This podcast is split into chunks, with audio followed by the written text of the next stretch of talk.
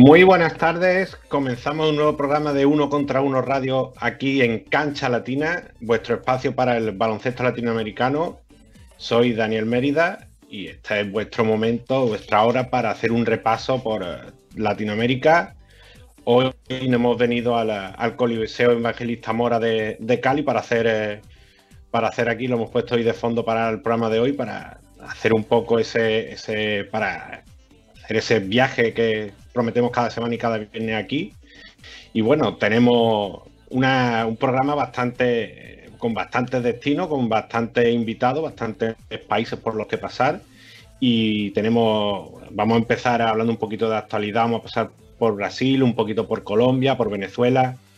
Y después tenemos tres invitados para. Nos vamos a ir a Puerto Rico con Yamaira Muñiz para hablar de, la burbuja del BCN, que queda tres semanas, un mes aproximadamente para, arrancar el torneo, se está moviendo bastante. Vamos a ir a Chile para hablar con José Miguel González, nuestro redactor de, Cancha Latina allí en el país andino, para hablar de las, diferentes configuraciones y las diferentes confirmaciones que se están dando para la próxima temporada de la Liga Nacional de Chile. Y un último paso, vamos a coger un vuelo charter para poner rumbo a Islandia para hablar con Richie González, el entrenador español y vigente campeón de, de la liga femenina chilena también, pero no nos vamos a mover mucho de Chile. Y vamos a hablar con él de, la, de las novedades de la Liga Sudamericana Femenina que, con su básquet confirmó para el próximo para el próximo mes de marzo. Si os parece, vamos a entrar en materia y vamos a hablar un poquito de una de las próximas ligas que se nos viene, que es la Superliga. Eh, muchos movimientos desde marzo, abril, antes de la pandemia, para, para este nuevo torneo de, del baloncesto venezolano que va a reemplazar a la LPB. Hablamos con Raúl Cedeño en nuestro primer programa de todos los movimientos y todas las novedades. Y lo bueno y lo que más nos importa de la parte deportiva ahora mismo es que tenemos ya fecha de inicio para el 31 de octubre. Se va a hacer en, una burbuja, en, el bonito lugar de la isla de Margarita, y ya tenemos equipos confirmados.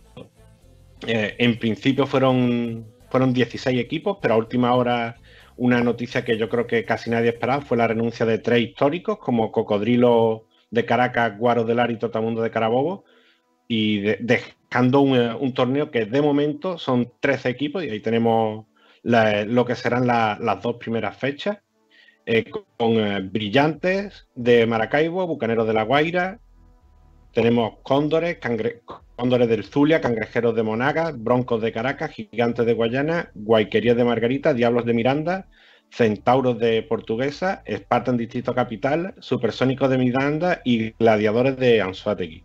Eh, y Llanero de Guarico, que será el equipo que, que, descanse en la primera jornada. Inicialmente se iban a hacer eh, dos conferencias, pero con la, con la salida, como comentamos, de, estos tres equipos, finalmente va a ser un grupo único y, ya se están confirmando bastantes jugadores, sobre todo de Cocodrilo, Guaro y Trotamundo, están firmando por los otros equipos y llegado un poquito más la fecha, repasaremos todos los todos los planteles y haremos un programa especial con nuestro compañero Raúl Cedeño y, algún invitado más desde Venezuela para dar la bienvenida a la Superliga y el salto inicial del torneo. Nos vamos a ir un poquito a Brasil, que lo dejamos pendiente la semana pasada, desde la semana pasada también se conoce que el, el NBB, el nuevo basquete de Brasil, va a arrancar el próximo día 10. Eh, no es un sistema, no es una burbuja como tal, pero sí se va a hacer un sistema de siete sedes, que van a ser las únicas que, que donde se va a jugar el, el NBB, de forma que se van a reducir los desplazamientos que era la principal, la, principal preocupación en la, en la, junta directiva del torneo. Ahí tenemos la primera mitad de la primera fecha y donde Campo Mouray y Basquete Cearense serán los, los equipos que abran el torneo junto a Flamengo y Minas, que serán los, los, dos primeros partidos de la jornada inaugural en el bonito estadio del Maracanaciño, aunque Todavía no sabemos cuál de los dos será el, que arranque el torneo, ya que no se han decidido todavía los horarios, pero ya sí tenemos fecha y tenemos calendario. También otra de las ligas que tenemos en juego, que arrancó esta misma semana, la, la LPB de Colombia, la LPP de Colombia, no confundir con la LPB de Venezuela, que arrancó este pasado miércoles con triunfo de Titanes y Caribbean Heat. Y y la verdad que el, Titanes de Barranquilla, el equipo bicampeón que viene, viene muy fuerte y ya el, trío de jugadores experimentados conformado por Juan Tello Palacios, Selen Safari y Jonathan eh, Rodríguez ya dio muestra de lo que puede hacer y consiguieron eh, una victoria holgada por cerca, una diferencia cerca de 40 puntos ante Cóndores de Cundinamarca.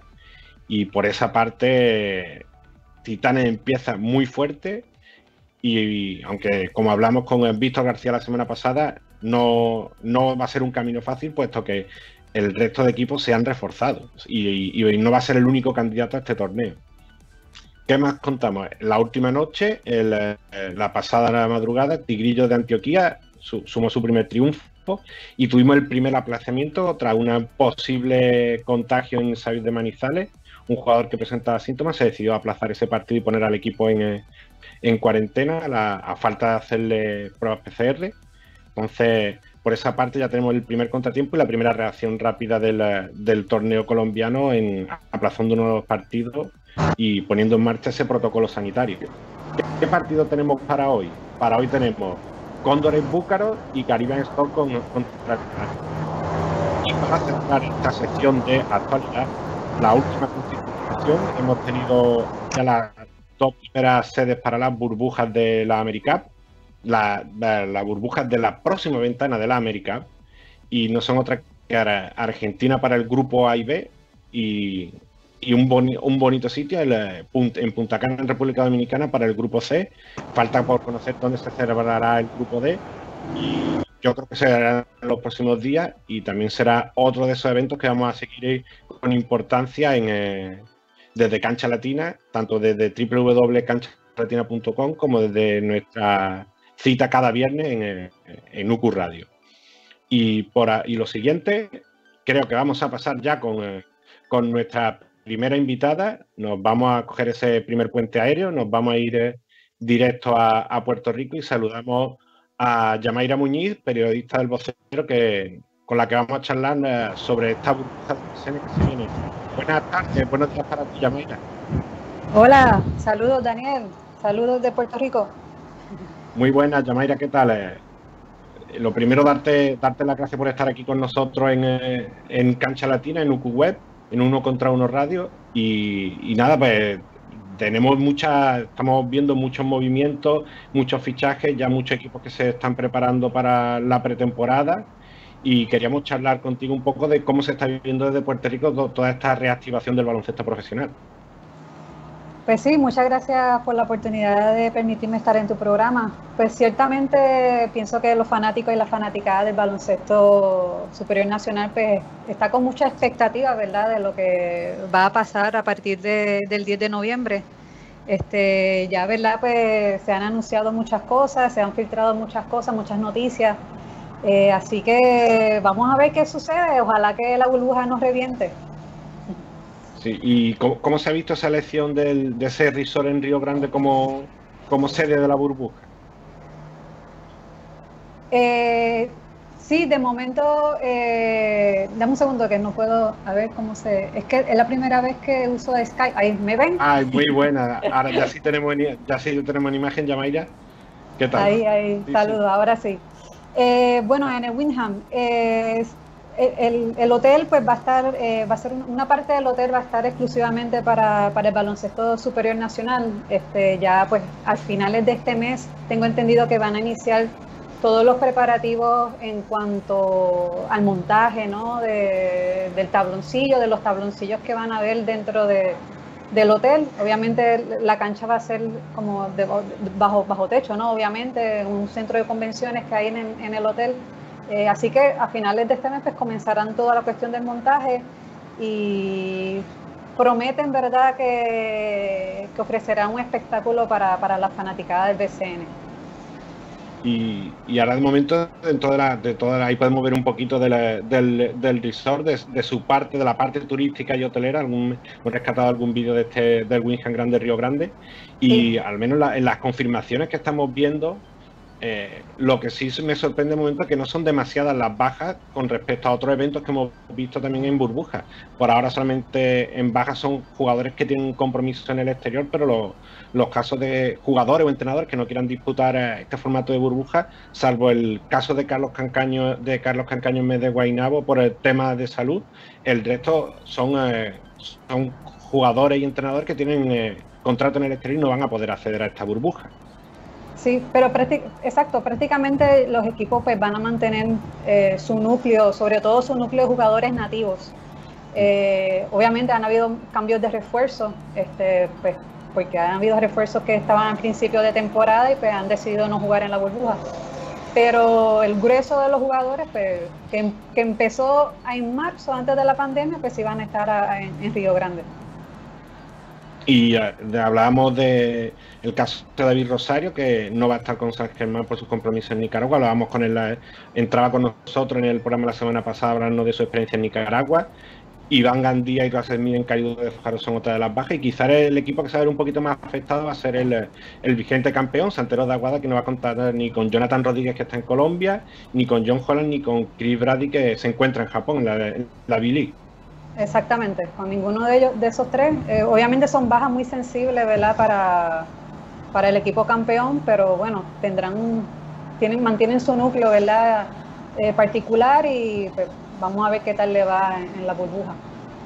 Y el alguien que no, si hablamos de baloncesto de Puerto Rico, eh, y, un nuevo torneo, alguien que no podía faltar y sería raro sin verlo, es Flor Melende, que lo tenemos de nuevo, estará al frente de Indios de Mayagüez, es uno de los que ha pasado la enfermedad, tuvo, tuvo ahí un problema de, salud con la enfermedad, pero no se ha negado y no se ha negado y yo creo que sería casi muy extraño no ver en un torneo, estar en un torneo del BCN sin él.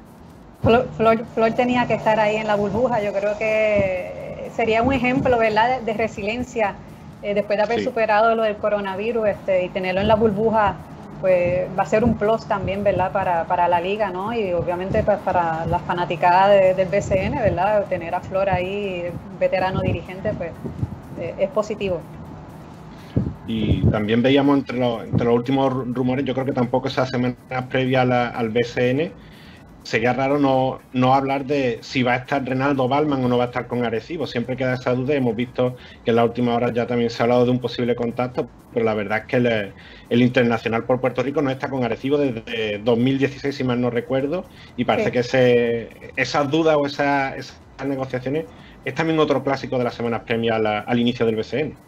Eh, tengo entendido que no va a estar con los capitanes porque está con unos negocios, tiene abrió unos negocios, ¿no? Y, y, pues se va a enfocar en eso. Así que eh, de momento tengo entendido que no va a estar en la burbuja del BCN con, con y, bueno, otro de, la, otro de, los, de las noticias que han saltado a la última hora es la, la llegada y la confirmación del, eh, receptor boricua de Yadier Molina como propietario de Vaqueros de Bayamón. ¿En qué, en qué puede impactar ese cambio de, una, de, un de una persona tan importante en el mundo del deporte a la, al BCN? Imagínate, la figura de Yadier aquí en Puerto Rico eh, es querida, este, respetada. Eh, obviamente Yadier en su trayectoria en las grandes ligas pues ha demostrado liderazgo eh, y, yo pienso que, eso va a ser positivo para, el torneo, para la liga en particular. Eh, es una figura importante. Ya, ya ayer leí que ya eh, muchos fanáticos se montaron en la guagua de Yadiel, en el sentido, guagua aquí en el, bus, como decimos, ¿no? en el bus de los vaqueros, pues porque obviamente pues Yadiel pues vamos a ver qué trae, ¿verdad? Novedades nuevas, pero, perdón, va, a redundancia, trae alguna novedad para el equipo, pero es la figura de él, ¿no? Lo que, lo que atrae eh, a la fanaticada y pues eh, vamos a ver, ¿verdad? Eh, lo, que, lo que puede lograr los vaqueros con, su equipo reforzado y de cara a la burbuja. Pero es positivo. Sí, eso está claro. Y dentro de esos, de esos candidatos, lo que está difícil ahora mismo con tantas semanas y tantos roster en construcción y, esta incógnita de jugar en una burbuja, es difícil eh, colocar candidatos o, abrir eh, o colocar una serie de contender al título. Es lo que se está complicando y sobre todo porque no tampoco podemos tener en cuenta lo que estaba pasando en el, inicio del torneo que ya se empezó a disputar. Exactamente. También hay que ver cómo llegan los jugadores, porque muchos de ellos llevan inactivos desde meses. Este, así que realmente en ese sentido, pues hay como que mucha incógnita, porque no sabemos cómo van a llegar ellos a la, a la burbuja. Eh, así que no sé, es como una posibilidad muy abierta. Este, hay equipos pues que ni siquiera todavía han comenzado a practicar, este, así que eh, no sé cómo será eh, esa cuestión de la lucha por el, por el campeonato. De momento, pues obviamente hay muchas incógnitas y pues vamos a ver qué sucede. Y otro de los, de los, aspectos, se ha confirmado recientemente el, calendario del torneo y, se ha visto que no va a parar el BSN para las ventanas FIBA. Y por esa parte, Puerto Rico toca compromiso ante México y ante Bahamas, que es uno de los grupos para los que no se conoce sede todavía. Pero otro, a lo mejor quizás no se puede hablar de un contratiempo, pero sí es otro, otra, otro obstáculo más por esa parte para, el desarrollo del torneo porque varios de los equipos van a perder a jugadores importantes. Eh, ciertamente, este, pero los apoderados eh, ya tomaron ¿verdad? la decisión de asumir ese riesgo, este, porque tienen que liberar a los jugadores que sean ¿verdad? seleccionados por el dirigente Dicasiano.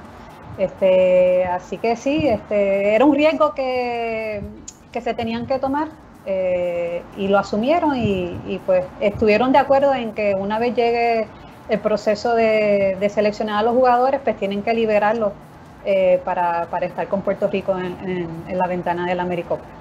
So que ya ellos tomaron esa decisión. Y ya por último, para, cerrar la nota contigo, hablar de la importancia del, baloncesto femenino, del crecimiento de los últimos años y se está viendo en la salida de, jugadoras, porque desde esa participación de Puerto Rico en el Mundial hemos visto como ya en esta temporada tenemos varias confirmaciones de jugadoras de Puerto Rico en el extranjero, como son la reciente Isalis Quiñones en Grecia, ya conocíamos Jamon, Jamon Wayne y Sofía Roma en Italia, un clásico ya en Europa como Jennifer O'Neill que va a jugar en Polonia, más la oportunidad truncada por la, por la pandemia de Daishali Salaman en Suecia. Entonces, por esa parte ya se están viendo los frutos de, ese hito del baloncesto femenino clasificando al pasado mundial. Así mismo es, de verdad que eso es de las cosas súper positivas que le ha pasado al baloncesto femenino tras, tras ponchar el boleto a los Juegos Olímpicos de Tokio, un momento histórico.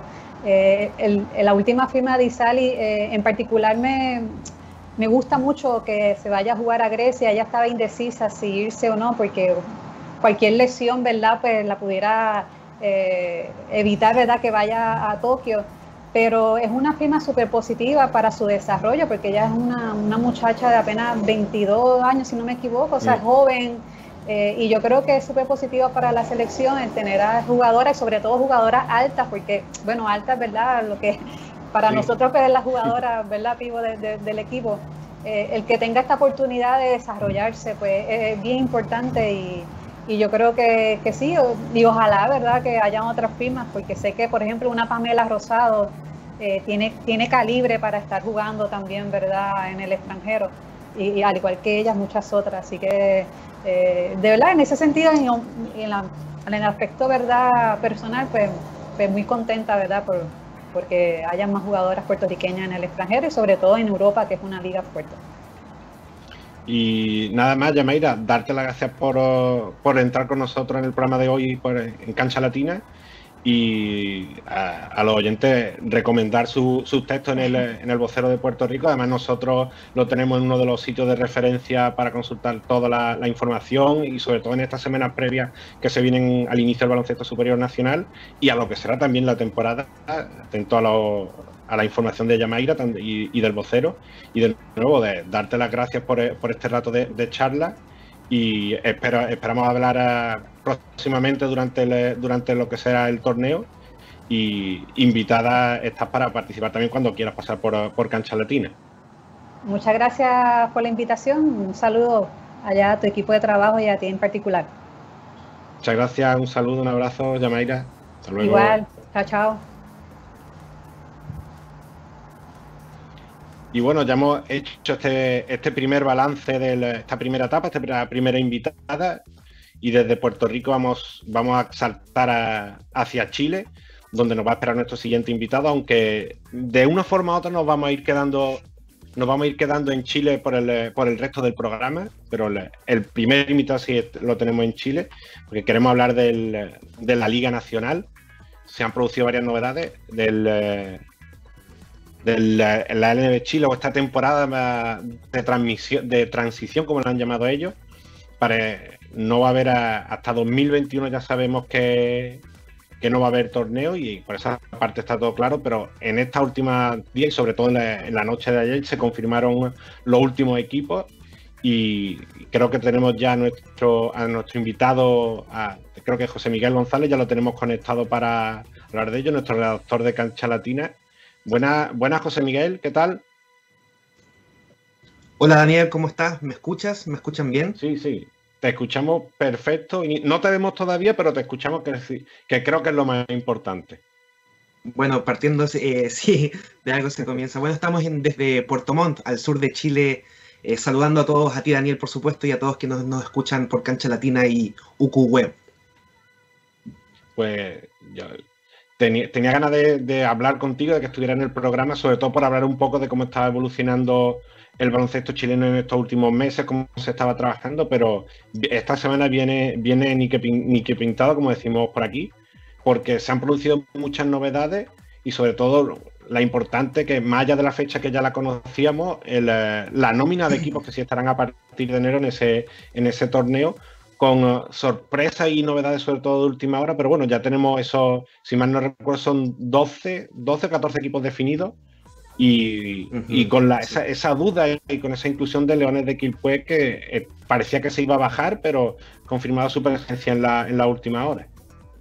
Sí, así es. Leones de Quilpue se, anduvo metiendo ya recién ahora en el, en el último día. Esto comenzó el, el lunes, hubo una eh, asamblea de directorio en la que los clubes tenían que afirmar o no si es que iban a a estar en, esta Copa Chile de transición, que es la que se propone por LNB, que va a comenzar el 9 de enero hasta el 31 de enero, en un formato de, burbuja, se podría decir, tres lugares distintos, y finalmente un, Final Four, un cuadrangular final en el que va a salir el, campeón.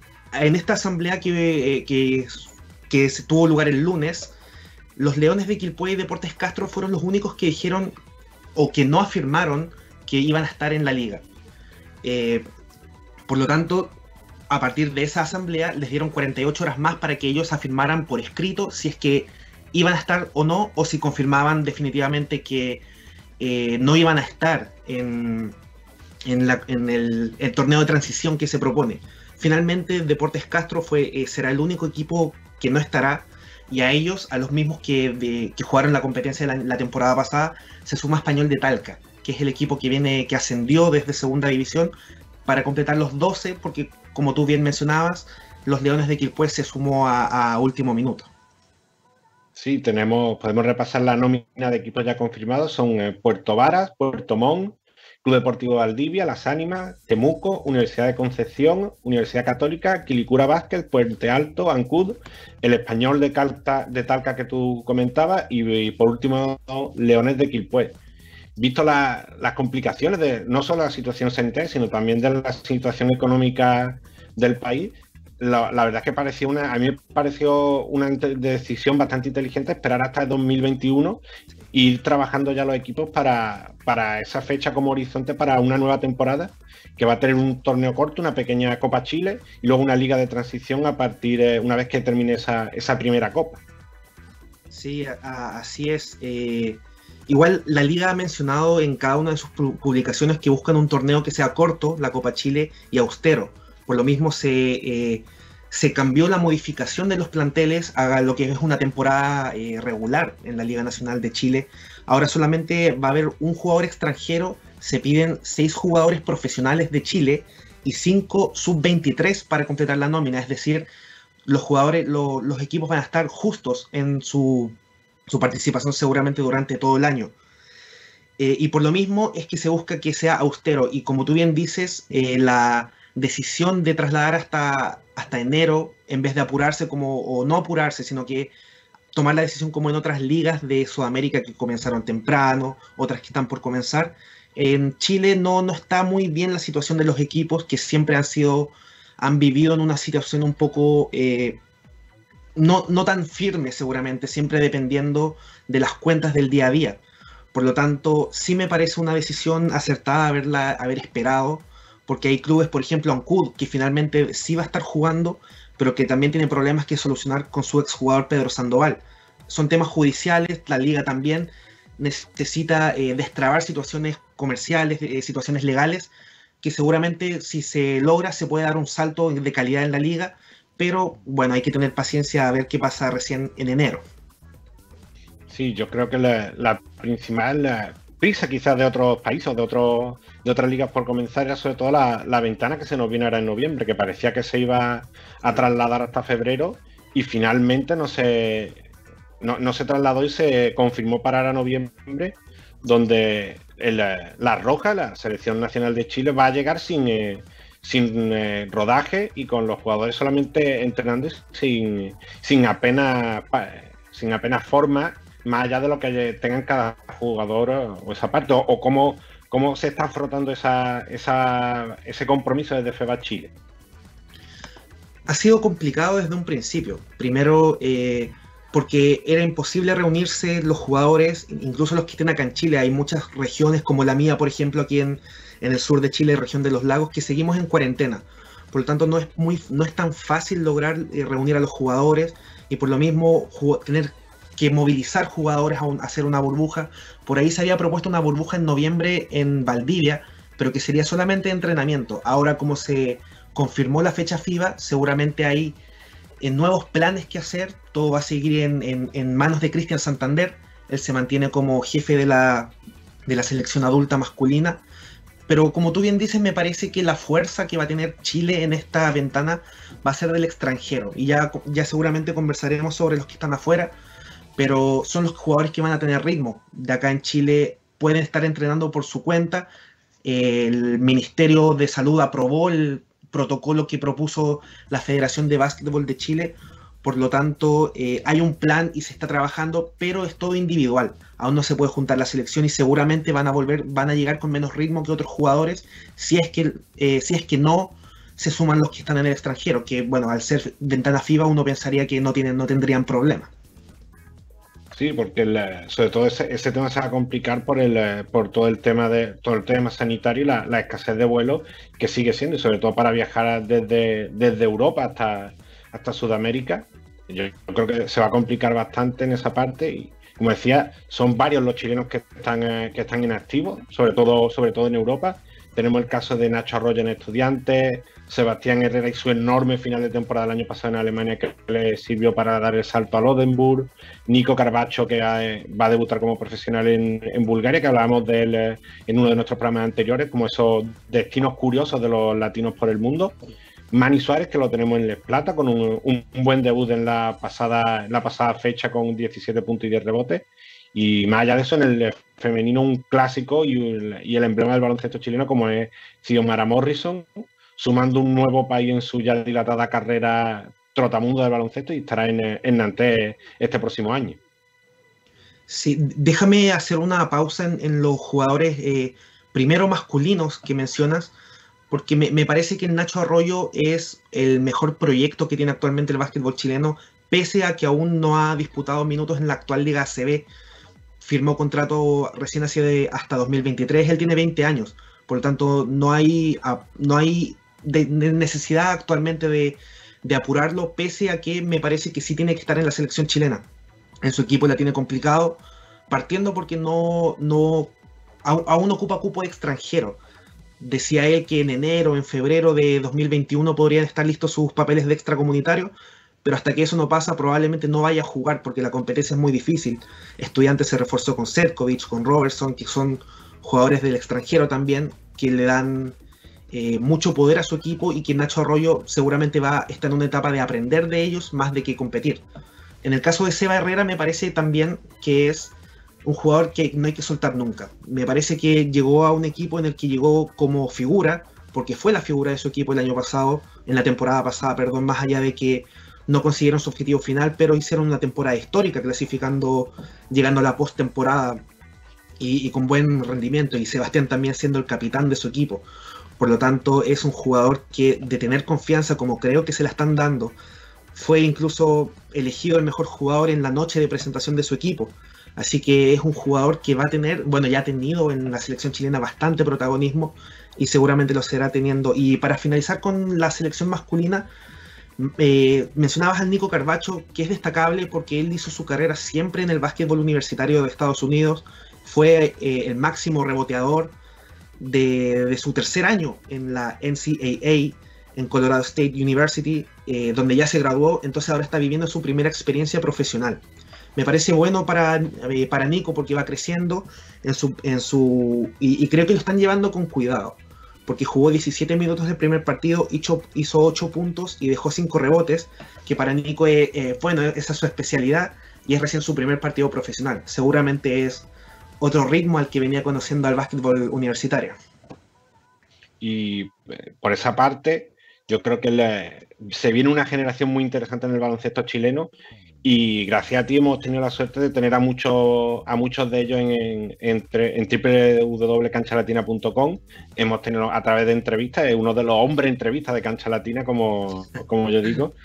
Y solamente repasando, hemos tenido entrevistas con, en el último año, año y medio, me han pasado el entrenador Jorge Luis Álvarez, el jugador Franco Morales, Jorge Valencia, Geno Luzcando, Luzcando, perdón, Juan Palacio, Sebastián Chapa Suárez, Hansel Atencia, Javier Vargas, Roseli Silva, Marcelo Pérez, que también otro gran prospecto, el propio Sebastián Herrera, la jugadora Catalina Bulleres y recientemente en la previa que hicimos del, del NBP de México, Manolo Cintrón.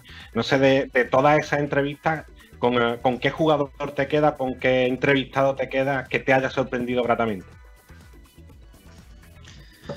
Yo creo que cada entrevista es distinta, que entrega eh, historias nuevas y, por lo tanto cuando nosotros, cuando, por lo menos cuando yo converso con ellos, trato eh, no solo de hablar de la cancha, que nos salgamos, que cuenten de su historia, eh, si son felices de repente, cosas que pasan fuera de la cancha, que también es rico conversarlas. Me, me, gustó mucho cuando en febrero en Valdivia conversé con Hansel Atencia. Me sorprendió mucho su calidad en, bueno, en la cancha, pero su calidad como persona, estando en un país extranjero, porque él vino a jugar con Colombia a Valdivia, y ahí tuvimos la oportunidad de hablar y con mucha disposición, también muy, muy feliz de colaborar. Roseli Silva también tuvo mucha disposición. Otra entrevista que fue bastante comentada, la de Diego Silva, por ejemplo, ahora pidiendo el retorno del básquetbol y así. Son, yo creo que cada una de las entrevistas tiene algo, algo distinto que entregar y por eso cada una se valora eh, especialmente. A mí, en, a mí en lo personal me gustó mucho la de la, la jugadora venezolana de la base Roseli Silva que hablaba de, cómo ella siente el, peso de ser un ejemplo para las niñas y las niñas de su país que, vayan a jugar al baloncesto y cómo hablaba de esa presión por una parte y el gusto por otra de, sentirse un ejemplo para, para las jugadoras y la gente que venga desde pequeñito jugando al baloncesto. Es importante porque uno ve eh, como fanático quizás a, los deportistas como ejemplos, como ídolos, pese a que uno dice, claro, a los niños los tienen que educar sus propios papás, pero ellos también ven espejos en estos deportistas, en estos atletas que admiran. Y claro, que una jugadora como Roselis, que tiene experiencia en el extranjero, que es representante de su país, eh, afuera de representante de Venezuela, es importante que ella también sepa la tribuna que tiene, eh, que la miran, que la idolatran y que ella también, si le, si le gusta esta posición, porque tampoco se puede obligar a nadie, eh, que la tome como, propia y, se sienta bien. Y, nada más, eh, estaremos hablando próximamente contigo, José Miguel, a ver cómo, sobre todo de cara a la ventana, o de la ventana, o durante, o, post ventana, para, ver cómo le ha ido a Chile, cómo ha ido a la roja del baloncesto en todo esto y nuestro siguiente invitado también tiene relación con Chile, ahora después le daremos paso, pero primero vamos a, despedir a José Miguel. Un placer tenerte por aquí y ya en el tercer programa de Cancha Latina y estaremos conectando pronto contigo y, y leyéndote en, las notas que tengamos en canchalatina.com. Déjame, Daniel, antes de despedirme, hacer el, comentario, porque bueno, aprovechando que viene Ricardo a la transmisión, él, por supuesto que conoce a Xiomara Morrison, seguramente, eh, y, lo, digo pensándolo simplemente, no, no sé si ellos lo consideran así, ¿Será él el padre basquetbolístico de ella? Bueno, estuvieron en muchos equipos juntos. Así que también destacaré el trabajo de Xiomara, que aunque Nantes no ha podido ganar aún en las tres fechas que lleva, ella maneja 13,7 puntos de, eh, por partido y 8,7 rebotes. Y Daniel, antes para cerrar con el tema del básquetbol femenino, recordar que en España también están eh, Sendy Basáez en Adareva Tenerife de la Liga Femenina 2 y Laia Soler, que es catalana chilena, que juega en el Juventud de Badalona, que también han, ambas han vestido la camiseta de la selección chilena. Pues verdad, siempre hay que dar eh, su momento y su minuto también al baloncesto chileno y sobre todo viniendo el protagonista relacionado con el baloncesto chileno femenino. Así que un gusto tenerte, José Miguel, y esperemos conectar contigo en próximas semanas. Igualmente, Daniel, un gran abrazo y que, que siga bien el programa. Un abrazo, nos vemos. Un abrazo. Y, hemos hecho ese, paso por Chile y ahora nos vamos a ir a, Islandia, que pensarán que qué relación tiene un programa de baloncesto latinoamericano con Islandia. Como comentaba José Miguel, vamos a hablar con, Ricardo González, con Richie González, ex entrenador de la selección chilena femenina y, también el reciente campeón de la, Liga Femenina y queremos hablar con él un poquito de, la Liga Sudamericana Femenina porque él se encuentra ahora mismo en Islandia, en el Keflavik, en el, en el club Keflavik desde, desde hace ya varios años, pero se esperaba que se esperaba que su llegada para para estar dirigiendo a la, a la felina, al, equipo de Quilpue en la Liga Sudamericana que se suspendió y que se postergó, y que ahora, se, según con su Vázquez, eh, se espera para que ahora en, el mes de marzo se dé ese salto inicial y, lo tenga, tengamos una competición con 12 equipos y que visto el, nombre, el nombre, la situación y todo lo que se encuentra ahora mismo, parece complicado, pero es importante que con su Vázquez ya dé ese, ese paso hacia adelante para ir planificando tenemos un grupo A donde van a estar Lobas, Leones de Quilpue, Malvin y el Sodie Doches brasileño. No sé si Sodie Doches, no, no me sale, no, el portugués no es uno de mis fuertes. Serán 11, eh, 12 y 13 de marzo en Santiago de Chile. El grupo B para el 18, 19 y 20 de marzo en Medellín con la anfitriona Universidad de Medellín, el CAR AZ de Oruro, el campeón de Ecuador y Amazonas de Venezuela, que hemos tratado de averiguar cómo será ese equipo de Venezuela que, que conforme, que conforme este plantel, porque no hay baloncesto femenino en Venezuela desde hace desde hace varios, varios años y queda un poco la duda. Seguramente en próximas semanas podemos hablar un, poquito más de ello. Tenemos el, en el grupo C, que serían Quinza, Verazategui, Albos de Argentina, Leona Guaraníes de Paraguay y Defensor Sporting de Uruguay. Y se jugaría 25, 26 y 27 de marzo en, en Santiago del Estero todo esto siempre son unos planes que, vista la situación actual, sobre todo la situación sanitaria, y queda claro, esa duda o esa. No sabemos qué es lo que puede pasar de aquí a que.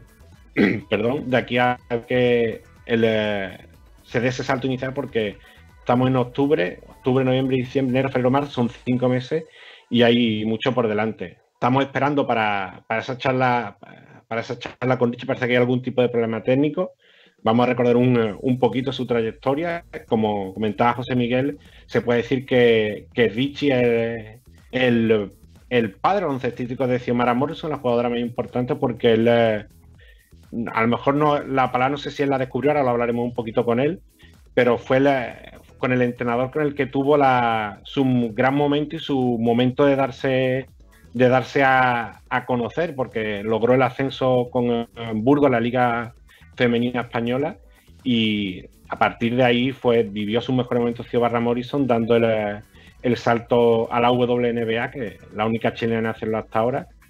Y a partir de ahí hemos visto a Richie en un, en un montón de lugares, lo hemos visto, como comentamos, los varios años en la selección femenina de Chile, lo hemos visto en, en Bolivia, lo hemos visto en Noruega, lo hemos visto en un lugar eh, tan curioso y tan pintoresco como Corea del Norte y lo tenemos en Islandia desde hace varios años y esperamos a, ver cómo podemos, si podemos conectar con él, pues tenemos, habíamos hablado con él eh, fuera del, eh, fuera del, eh, de esto, de la, de la onda, hablando un poquito con él de, de este mes de marzo, que parece imposible visto que no hay ningún torneo en competición que se pudiera, se pudiera celebrar y yo creo que va a tener información de primera mano de, de qué se puede esperar cuando en la primera tentativa de, hacer este torneo continental Leones de, Leones de Quilpue podía ser uno de los, de los equipos favoritos porque se esperaba que llevaran a toda esa nómina, a toda la nómina nacional con la que ya ganaron el campeonato,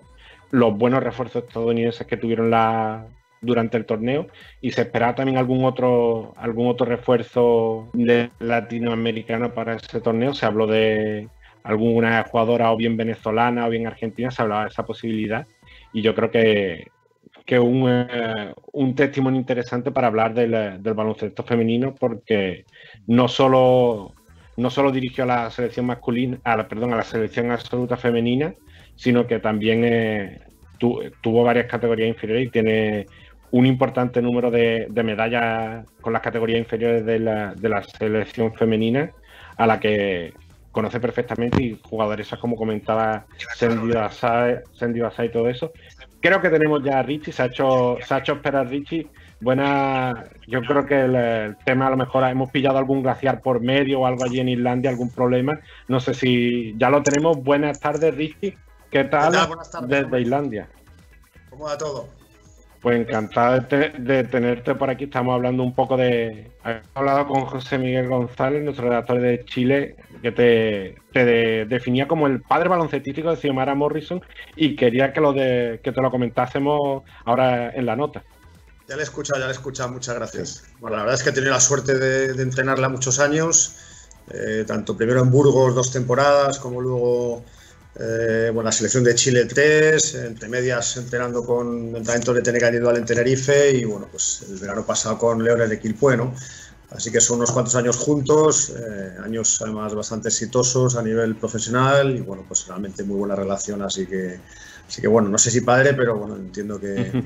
Pero también importante su trayectoria, que, bueno, que le ayuda a mejorar, pero que también eh, ella me ayuda mucho a mí como entrenador y también a, pues, pues te lo es que te enseña muchas cosas y, me siento afortunado de haber coincidido con ella y bueno, pues haber tenido esta carrera que, que continuará todavía, ¿no? Porque tenemos sí, la Liga Sudamericana y bueno, espero que en el futuro pues el esto nos vuelva a unir porque bueno, pues eh, hacemos una buena pareja juntos eh, y bueno, pues ojalá siga así.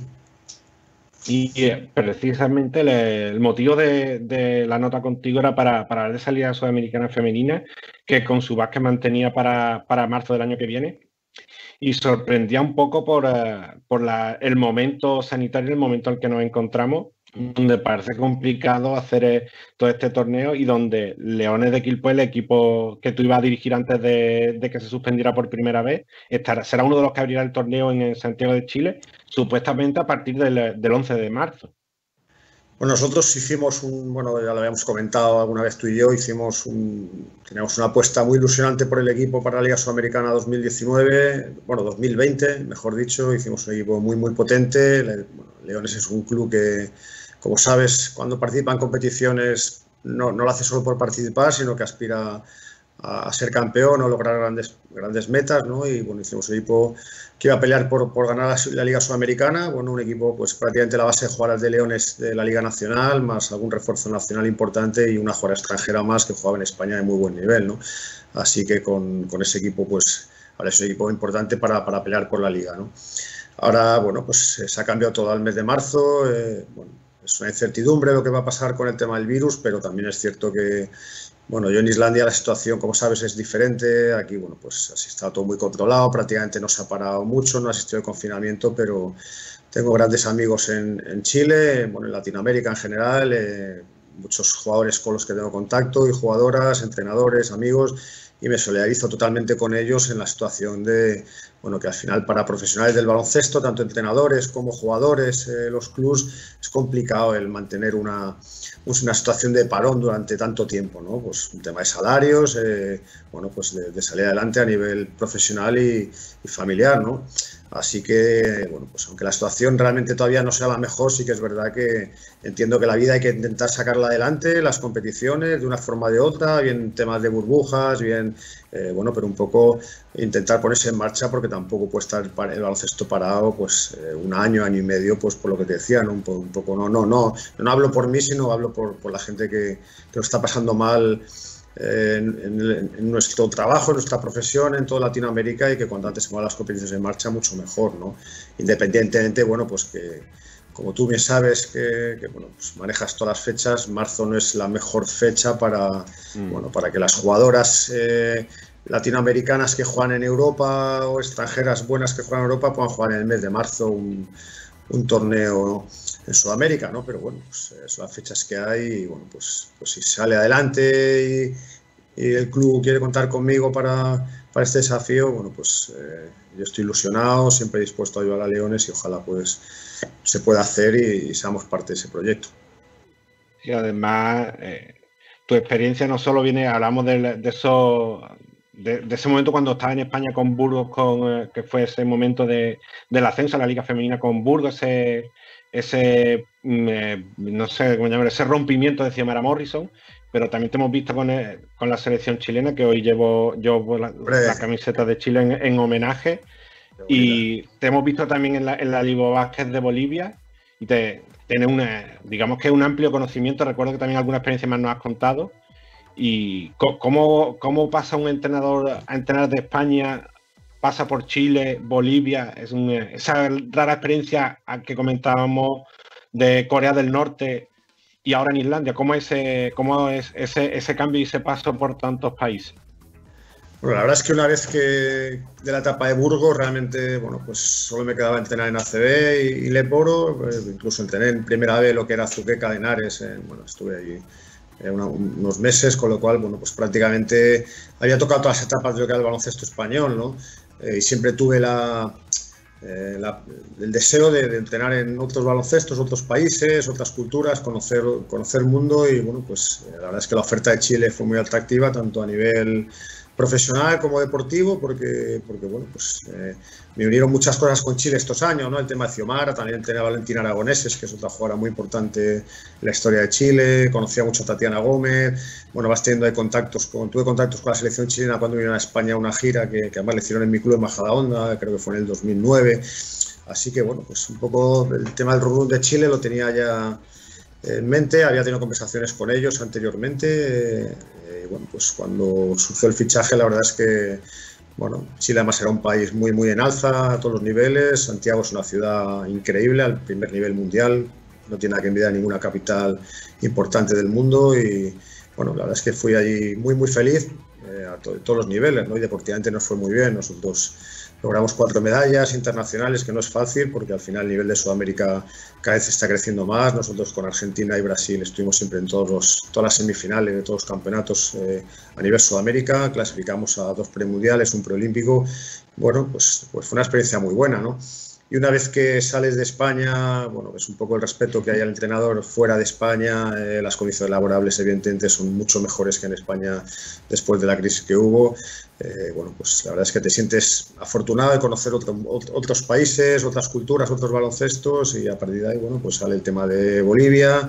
No lo dudo, porque además yo quería entrenar masculino, siempre había entrenado masculino en España antes de, recalar en Burgos. Eh, bueno, pues y a partir de ahí pues van saliendo cosas, ¿no? Sale Noruega, tema de Corea del Norte fue un tema un poco pintoresco, pero también fue una experiencia increíble porque bueno, pues vas a un lugar que es el país del que menos se conoce del mundo, el más inaccesible, donde hay una serie de bulos que, que bueno, pues es muy diferente a lo que luego te encuentras allí.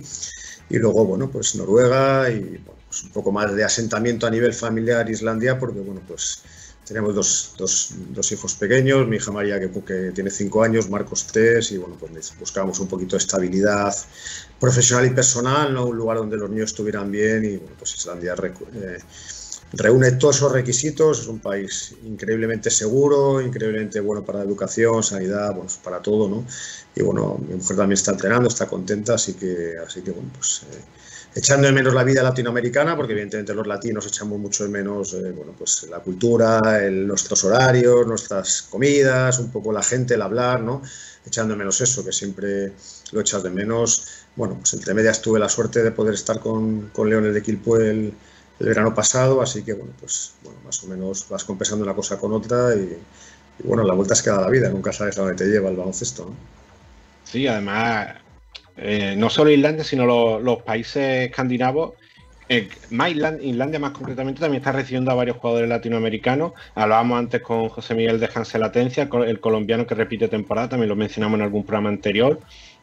Y una jugadora que para mí debe de, es una jugadora a seguir, que creo también bien la hemos mencionado, como la venezolana, la venezolana de Danielita Wallen, Daniela Wallen, que estuvo entrenando contigo este verano y que ahora mismo, en cuanto empezó el torneo femenino en, Islandia, es una de las jugadoras que está llamada a ser de, las más importantes. Bueno, Dani Wallen, bueno, pues está en mi club, eh, yo la conocía mucho de, de, jugar contra ella cuando jugábamos Chile-Venezuela, yo jugué contra ella cuatro o cinco veces, eh, y era una jugadora que, bueno, pues cuando me dijeron que podía venir a Islandia, me pareció sorprendente porque ella tiene un nivel, pues, no, te voy a decir de ligas más potentes, ¿no? Pero tiene un nivel de, poder jugar en muchas competiciones importantes, ¿no? Así que cuando el club me preguntaron por ella, yo les dije, no dudes en ficharla porque estaba a ser la mejor jugadora de la liga, ¿no? Y así fue, al final Dani está haciendo aquí el primer partido de liga, creo que hizo 40 o 45 puntos, ¿no? Entonces, eh, al final hace 40 puntos, 15 rebotes, 10 asistencias, es una jugadora que está a un nivel extraordinario, ¿no? Y luego es una jugadora joven, porque todavía está en sus 25 años, eh, pues, a ella le ayuda mucho que yo esté aquí cuando ya llegó, porque, bueno, pues al final encontrar a alguien que hable tu idioma te ayude un poco a, a integrarte al país y al club es bueno y bueno, pues ahora durante la pandemia que ni ella pudo regresar a Venezuela ni yo a España en verano, pues estuvimos entrando mucho, ¿no? Así que ella es muy trabajadora, eh, le gusta mucho entrar, le gusta mucho mejorar, tiene un margen de mejora todavía importante y bueno, creo que es un orgullo para, Venezuela, Latinoamérica, que jugar de su nivel esté jugando aquí, ¿no? Y luego hay mucho jugador español ahora, que está jugando, bueno, vino hace poco Iván, Echea, que venía de Estados Unidos, eh, un jugador extraordinario, que la verdad es que sorprende que no esté en España de tercer, cuarto pivo en un equipo ACB, porque para mí va a ser el mejor pivo de la liga, y varios jugadores en la segunda liga, David Cal, jugadores que han jugado en, España en Liga EVA, bueno, pues eh, están jugando aquí, creo que hay 7 8 españoles, también hay entrenadores, y la verdad es que, bueno, Atienza que está jugando muy bien, de hecho Jauca para mí creo que va a ser uno de los equipos, uno de los jugadores más importantes también de la liga. Eh, este año tiene un equipo para ello y, bueno, pues evidentemente también hay que ser la liga porque cada vez están viendo más jugadores latinoamericanos, españoles y bueno, pues es una liga buena, interesante, muy bien organizada y bueno, subiendo el nivel cada vez más. Sí, sobre todo un, un país, un buen país para vivir más allá de lo deportivo. Bueno, aquí las condiciones de vida son muy buenas, eh, económicamente es un país que tiene salarios muy buenos, ya no son las condiciones solo económicas, ¿no? sino todo lo que te dan, ¿no? a nivel de te ponen casa, coche, comidas, eh, a nosotros nos paga la guardería de los niños, ¿no? Eh, y luego es un país que cuando la gente viene, pues se sorprende que los niños con 5 o 6 años van solos al colegio, van solos a entrenar, van a cualquier lado absolutamente solos.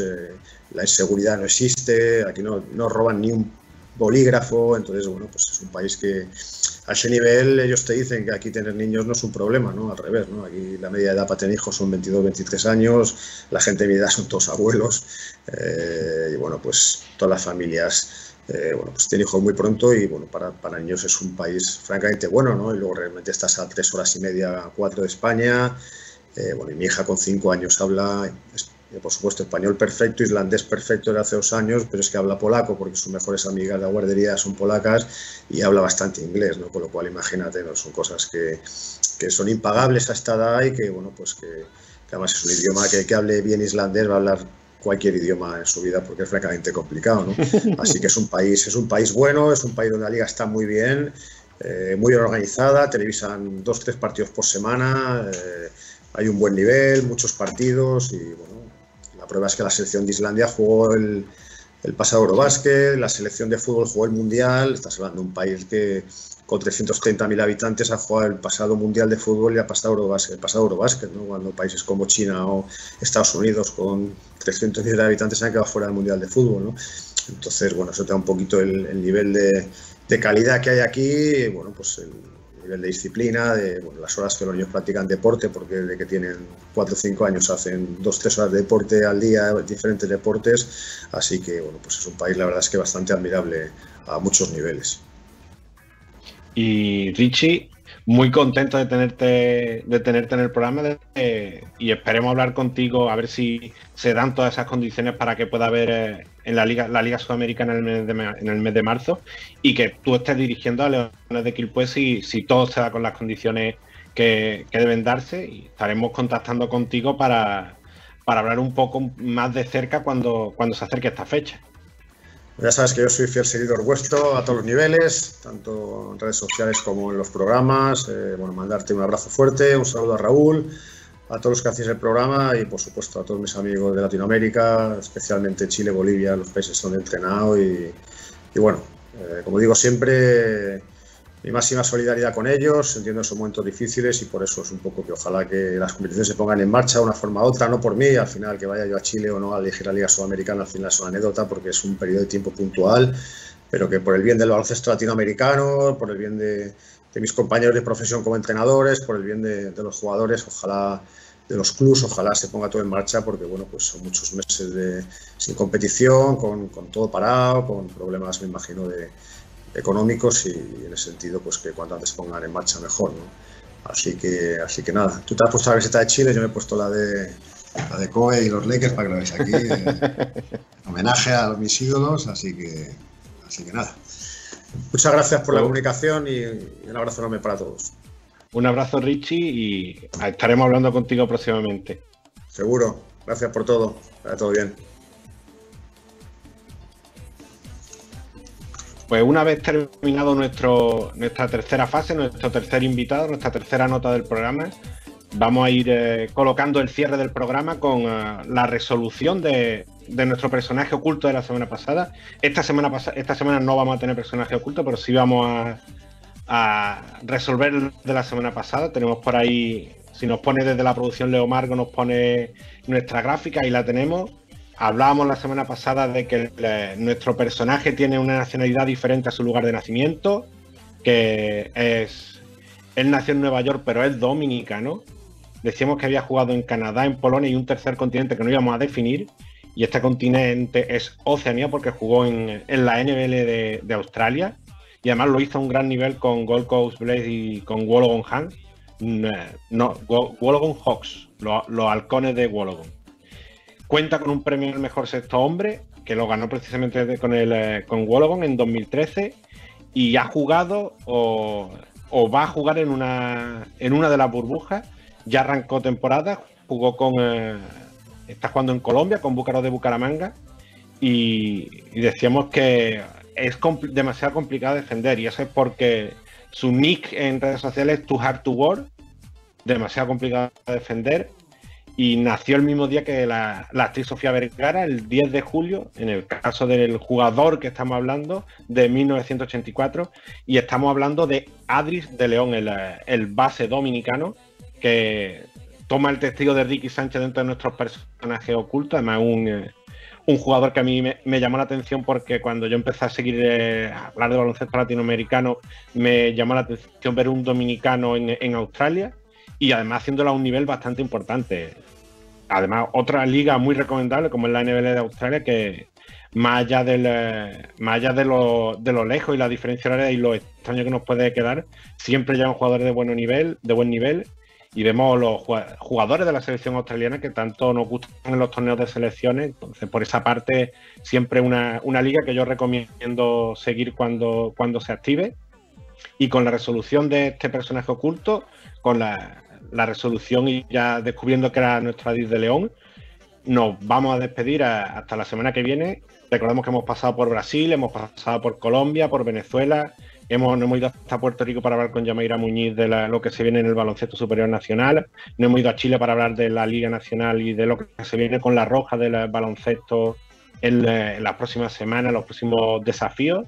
Y hemos despedido con, con Richie González de Islandia para hablar de, de la Liga Sudamericana y, y tomar su, un poquito su testimonio de cómo él ha dirigido en, Bolivia, en, esta, en la selección femenina de, Chile. Y ya sabéis, eh, www.canchalatina.com para estar activos eh, y bien eh, informados de lo que es el baloncesto latinoamericano. Para eso somos la casa del baloncesto latinoamericano. Y os espero el eh, próximo viernes a las 13 horas de Argentina por aquí, estos mismos micrófonos, por uno contra uno web. Y dar las gracias a Leomargo en la producción, a nuestro invitado. Y os espero la semana que viene con un nuevo viaje, tener el pasaporte en fecha. Y ya sabéis, el viernes en uno contra uno radio, cancha latina.